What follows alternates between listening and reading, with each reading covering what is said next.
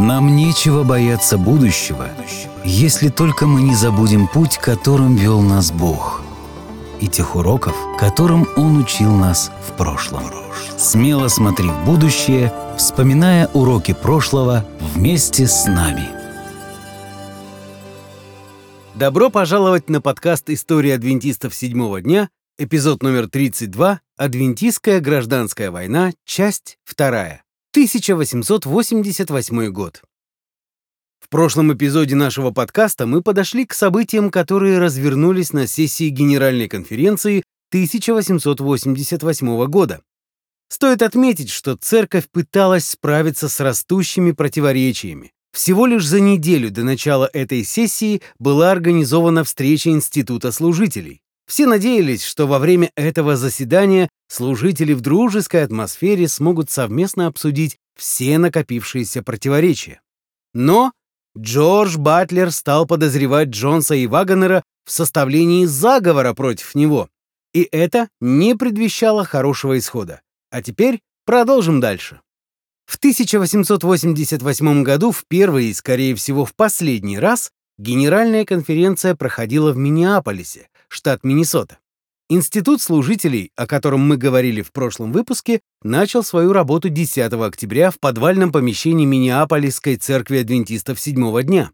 Подвал, к слову, был подходящим местом для этого заседания. Здесь планировалось рассмотреть множество вопросов, но ход запланированных мероприятий изменили Джонс и Урия Смит. Они вновь вступили в дебаты по теме «Десяти рогов» из книги пророка Даниила. Эта фраза странно звучит для тех, кто не увлекается теологией. Все остальные, я надеюсь, понимают, что речь здесь идет о седьмой главе книги пророка Даниила, где появляются четыре зверя, и у четвертого зверя было десять рогов. Большинство христиан на протяжении всей истории считали, что четвертый зверь символизирует Римскую империю, а десять рогов символизировали ее распад на небольшие королевства, которые впоследствии образовали Западную Европу. Согласно седьмой главе книги пророка Даниила, Персия захватила Вавилон, Персию захватила Греция, а Греция пала под натиском Рима. Однако Рим не был побежден другим государством. Его практически живьем съели воинственные племена, часть которых основали современные европейские народы. Франки стали французами, англосаксы — англичанами и так далее. А поскольку в Библии речь шла именно о десяти рогах, то и Джонс, и Смит искали десять конкретных племен, которые унаследовали Западную Римскую империю. Джонс имел свой список, а Смит свой. Они сходились на девяти пунктах из десяти. Единственное разногласие заключалось лишь в одном племени. По мнению Урии Смита, десятыми были гунны, а по мнению Джонса — алиманны. Вот, собственно, в этом и заключалась вся суть конфликта. И я не шучу. И дело здесь было не в врагах как таковых. Урия Смит усматривал в действиях Джонса попытку атаковать традиционное учение церкви. А в таком случае для чего вообще готовиться к этим дебатам? Для чего делать свое личное исследование? Ведь это означало бы негласное признание того, что Джонс в принципе прав. Кто лучше знает историю, тот и прав в толковании пророчества. Смит воспринимал мнение Джонса как дерзкую попытку изменить традиционное толкование. В результате он занял оборонительную позицию. Он сделал то же, что делают все консерваторы на протяжении всей истории, обратился к традиции и окопался в ней. Смит сказал делегатам, что поскольку его взгляд принимался в течение последних 40 лет, то взглядом Джонса также надо продержаться 40 лет, прежде чем им можно будет доверять. Весьма нелепый аргумент. В действительности же 40 лет взгляды Смита никто не исследовал, их просто приняли на веру. Никто раньше не испытывал на прочность ни одну доктрину. Таким образом, Джонс оказался готовым к этим дебатам намного лучше, чем Смит, к тому же он обладал той нетерпеливой уверенностью, свойственной молодости, которая так раздражала Смита. Джордж Найт так охарактеризовал Джонса. Он выполнил свое домашнее задание, не сомневаясь в собственной правоте, и твердо намеревался убедить в этом остальных. Раньше мы говорили о том, как относились к происходящему Батлер и Смит. К сожалению, их оппоненты Джонс и Вагонер вели себя не лучше. Ровно за год до описываемых событий Джонс сказал Смиту, причем сделал это публично, что он указал пока не на все ошибки Смита, а лишь на несколько. История говорит одно, а Урия Смит другое. Надеюсь, приятель, ты не обидишься, если я все-таки отдам предпочтение истории, как бы иронизировал Джонс. Подобный же надменный юмор, иногда свойственный молодости, присутствовал и в 1888 году. После того, как Смит признался, что ему не хватило времени на качественную подготовку, Джонс начал свою речь со слов. «Пастор Смит сказал вам, что он ничего не знает по этому вопросу.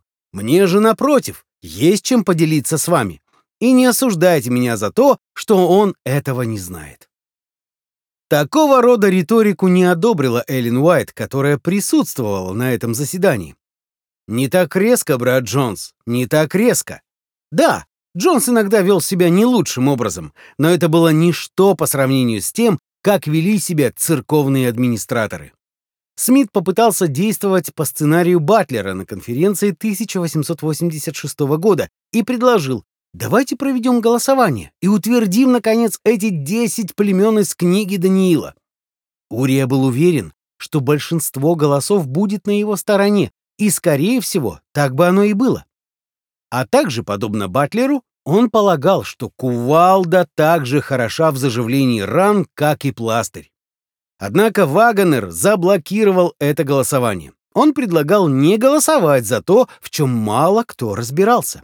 Нам надо еще раз обсудить этот вопрос, и еще раз, и еще раз. Однако Урия Смит меньше всего хотел обсуждения этого вопроса. И хотя Урии Смиту не удалось закрепить свою позицию посредством голосования, однако последнее слово все-таки осталось за ним. После этой встречи в ревью была опубликована статья, посвященная собранию Института служителей. В ней автор сообщал читателям, что некоторые участники хотели избавиться от гуннов и добавить алиманнов. Доподлинно неизвестно, был ли именно Смит автором этой статьи или кто-то другой, но эта статья в точности отражает дух, которым был наполнен Смит. И я осмелюсь предположить, что это был именно Смит. В своей статье автор не называет имен, да их и не надо было называть. Но я добавлю имена, и вам станет более ясен смысл этого послания.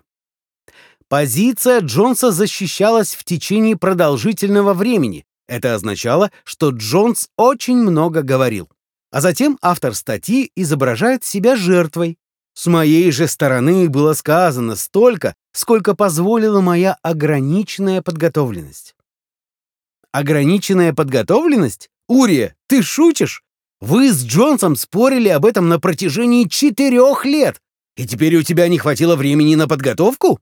Как будто бы ты не знал, какие аргументы будет приводить Джонс. В любом случае, победителем в сложившейся ситуации вышел именно Смит, закончив статью в ревью следующим завуалированным подколом. Мнение делегатов в подавляющем большинстве оказалось на стороне ранее устоявшихся принципов интерпретации и старого понимания. А повлияет ли это решение на тех, кто защищает новые взгляды, мы узнаем со временем. Разумеется, поддержка делегатами устоявшихся принципов была очевидной и подавляющей.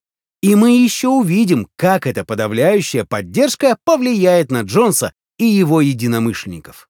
Может, Смит и не получил поддержку делегатов через голосование, но он хотел, чтобы весь адвентистский мир знал, что они, тем не менее, его поддержали.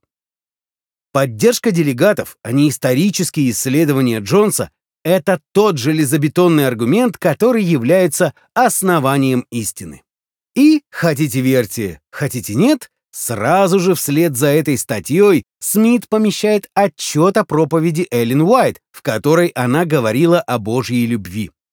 Смит написал, что наиболее ценные уроки были извлечены из великой доброты Бога к нам и как нам следует принимать Его любовь, и что Бог готов делать ради нас. Сердца присутствующих умилялись под нежным влиянием этого собрания. Суммируя статью и отчет, можно понять это послание так. Во-первых, все поддержали меня относительно десяти рогов. Тебе это ясно, Джонс? А во-вторых, Эллен произнесла замечательную проповедь о том, как сильно нас любит Бог и как нам следует любить других людей. Мое сердце было тронуто этой вестью. Вы видите логическую связь между этими двумя пунктами? Я — нет. Но именно в таком духе проходила Генеральная конференция 1888 года. И это очень расстраивало Эллен Уайт. Церковь в Миннеаполисе была второй по величине среди всех адвентистских церквей на то время. Это, к слову, и было одной из причин, почему именно этот город был выбран для проведения конференции. Местная пресса была заинтригована. При этом журналисты совершенно не замечали глубоких разногласий среди членов конференции, а если и замечали, то не обращали на это внимания. В городе Сент-Пол газета Pioneer Press сообщала, что встречи были полны абсолютной гармонии а газета Daily Globe называла этот съезд не просто Генеральная конференция, а Всемирная конференция адвентистов седьмого дня. В этой же газете сообщалось, что на ней будут присутствовать 300 делегатов, хотя на открытии съезда присутствовало всего 84 делегата. В любом случае, адвентисты были благодарны, что на них наконец-то обратили внимание и люди извне. Поскольку во время заседаний Института служителей Джонс и Смит потратили так много времени, обсуждая тему десяти рогов, делегаты Генеральной конференции решили ежедневно выделять для дебатов чуть больше времени, чем планировалось. Благодаря этому Вагнеру удалось прочитать 12 лекций, причем большинство из них были посвящены теме праведности по вере, а также закону в послании к Галатам. Моррисон, президент Айовской конференции, противостоял Вагонеру от лица Батлера и Смита. Здесь я должен пояснить то, что не сказал раньше. Джордж Батлер не присутствовал на этой конференции. Он сказал, что у него проблемы со здоровьем, частично вследствие причин, о которых мы упоминали в прошлый раз. Однако это не означало, что Батлер не влиял на эту встречу.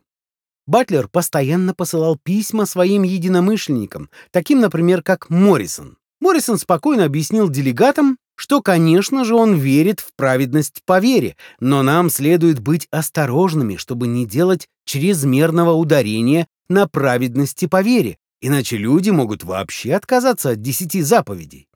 Итак, следовало определить правильное соотношение между верой и делами. Джонс и Вагонер склонялись больше в сторону веры, а традиционалисты склонялись больше в сторону дел. При всем этом Джонс и Вагонер твердо верили, что христиане должны соблюдать и 10 заповедей. В конце концов, эти двое молодых проповедников поднялись, чтобы ответить Моррисону. Стоя рядом, с открытыми Библиями в руках, они по очереди прочли 18 библейских отрывков, иногда даже целые главы. Затем они молча вернулись на свои места.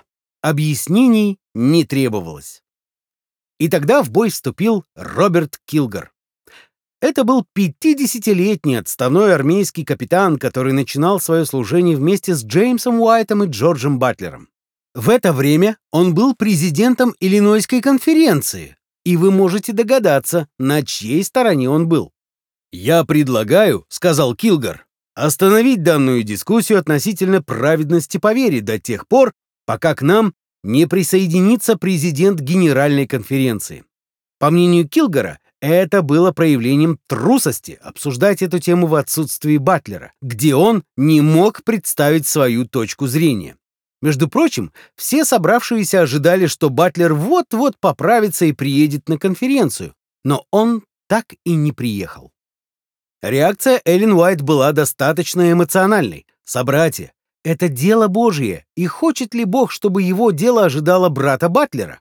Господь желает, чтобы его дело двигалось вперед, а не ожидало кого-то из людей. На следующий день Эллен добавила, если бы брат Килгар имел тесные отношения с Господом, он никогда не сделал бы того, что сделал вчера. Впрочем, она не только писала о нем, но написала и ему самому. «Пастор Килгар, я не могу даже выразить вам, насколько меня огорчило ваше вчерашнее высказывание, поскольку я потеряла к вам доверие. Однако после того, как некто обвинил ее в том, что она заняла сторону Вагонера, Эллен ответила, что еще не готова выбрать сторону, поскольку недостаточно изучила этот вопрос, а затем предупредила. «По плодам их узнаете их». Если взгляды пастора Вагонера неправильны, то по какому праву кто-либо может встать и сказать то, что было сказано вчера? Если у нас есть истина, то она устоит, Давайте посмотрим на истины, которых мы придерживались многие годы. Должен ли пастор Батлер прийти и сказать нам, каковы они? Давайте обратимся к здравому смыслу. Однако Эллен Уайт встала на сторону Вагнера, хотя и не была согласна с ним на 100%. Слушая его доводы, она сказала, что впервые со времен ее бесед с мужем Джеймсом она слышит ясное учение на конкретную тему. А это большой комплимент. И вновь консервативные силы решили разыграть из себя роль жертвы, поскольку никто из них не был готов прямо отвечать на доводы Вагонера. Именно Батлер всегда противостоял доводам Вагонера, но сейчас его здесь не было. Поэтому-то Килгар и хотел, чтобы данная тема была снята с обсуждения. Но когда Эллен Уайт не поддалась на эту уловку, консерваторы оказались в ловушке. Несмотря на численное превосходство среди делегатов, консерваторы чувствовали себя бессильными, так как среди них не было ни одного лидера, который смог бы вступить в дискуссию на эту тему. А потому они принялись сплетничать, распускать слухи и роптать. Такое поведение возмутило Эллен. Мне крайне неприятно и стыдно перед Богом за то, что те, кто называют себя христианами, ведут себя как дети. Они возмущаются, когда кто-то делает нечто такое, что их не устраивает. А если кто-либо начинает им возражать, они разочаровываются и готовы сдаться. Если они хотят сдаться, пусть сдаются. Знаете ли, меня завораживает храбрость этой маленькой женщины ростом 157 сантиметров, когда она называет целое собрание мужчин-лидеров церкви детьми и бросает им вызов уйти, если им не хватает решительности. Эллен Уайт хотела уехать с этой конференции, но верила, что Господь хочет, чтобы она осталась и противостала подобным отношениям. Одно я знаю точно. Будучи христианами, вы не имеете права лелеять в себе чувство вражды, недоброжелательности и предубеждения по отношению к доктору Вагнеру, который представил свои взгляды открыто и честно, как и подобает христианину. Если он не прав, вам следует спокойно, рассудительно, подражая Христу и опираясь на Слово Божие, указать ему, в чем именно его взгляды не согласуются с библейским учением. Если же вы не можете сделать этого, то, будучи христианами, вы не имеете права выискивать недостатки, критиковать, действовать из-под тяжка и составлять предвзятое мнение на основании своих возражений. Это сатанинские методы работы. Элли написывала, как она часами молилась в своей комнате о вопросе законов посланий к Галатам. Наконец она пришла к выводу, что поддержит ту сторону, которая окажется права. «Мне больно осознавать», — признавалась Эллен, что дух, который управлял нашими братьями, был совершенно не похож на дух Иисуса. Она называла его духом фарисейства и считала своей обязанностью бороться с этим духом.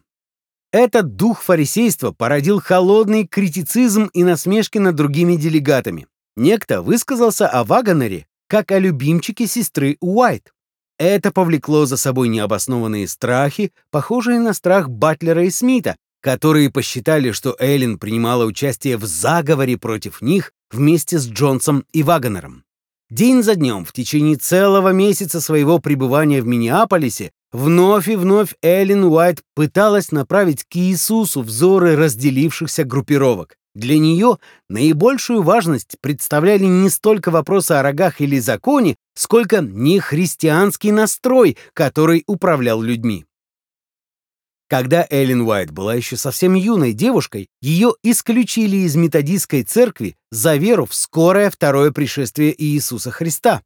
Именно дух преследования, который может выражаться в устрашениях или даже в посягательствах на жизнь, всегда был ненавистен адвентистам. Не таким ли было отношение к Иисусу? Не таким ли было отношение к протестантским реформаторам? И не таким ли было отношение к ранним адвентистам? Так неужели теперь, когда мы выросли и сформировались как церковь, сами превратимся в преследователей?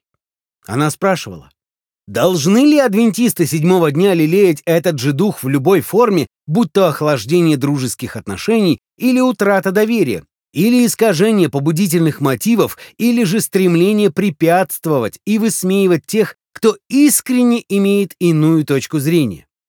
Если мы на самом деле являемся последователями Иисуса Христа, неужели мы позволим этим небольшим разногласиям сломить нас?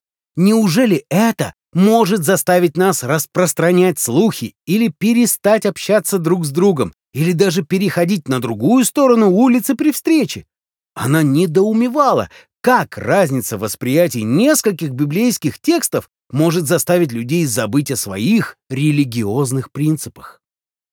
Во время этой конференции Эллен написала достаточно суровое письмо Батлеру, которое легко можно было воспринять как предложение уйти с поста президента Генеральной конференции.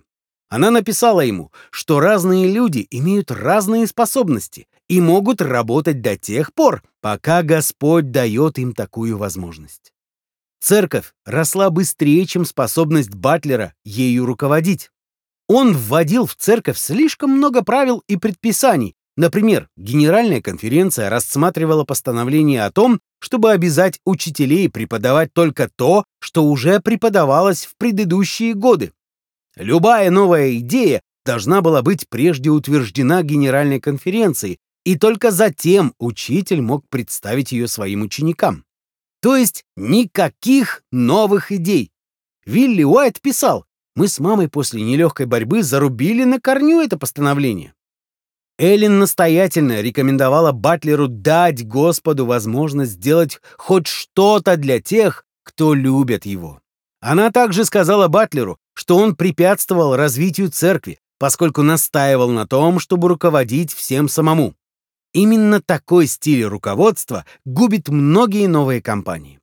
Вы можете придумать интересный проект, можете быть прекрасным менеджером небольшой команды, но зачастую основатели сами губят свой бизнес, поскольку просто не знают, как вывести свое дело на качественно новый уровень и как управлять сотнями или даже тысячами сотрудников. Любой может ехать на осле, а вот чтобы оседлать боевого коня, требуется уже больше умения. Эллен Уайт считала Батлера наездником на осле. Эта иллюстрация — лишь мое личное видение ситуации, но я действительно считаю, что Эллен стоило бы использовать именно такие слова. Она признавала, что Батлер сделал все самое лучшее со своей стороны, и он не был плохим руководителем. Просто он был не тем, в ком церковь нуждалась на данном этапе. Эллен Уайт также выступила и на самой Генеральной конференции. Сегодня мы слышим слишком много проповедей, в которых нет Христа.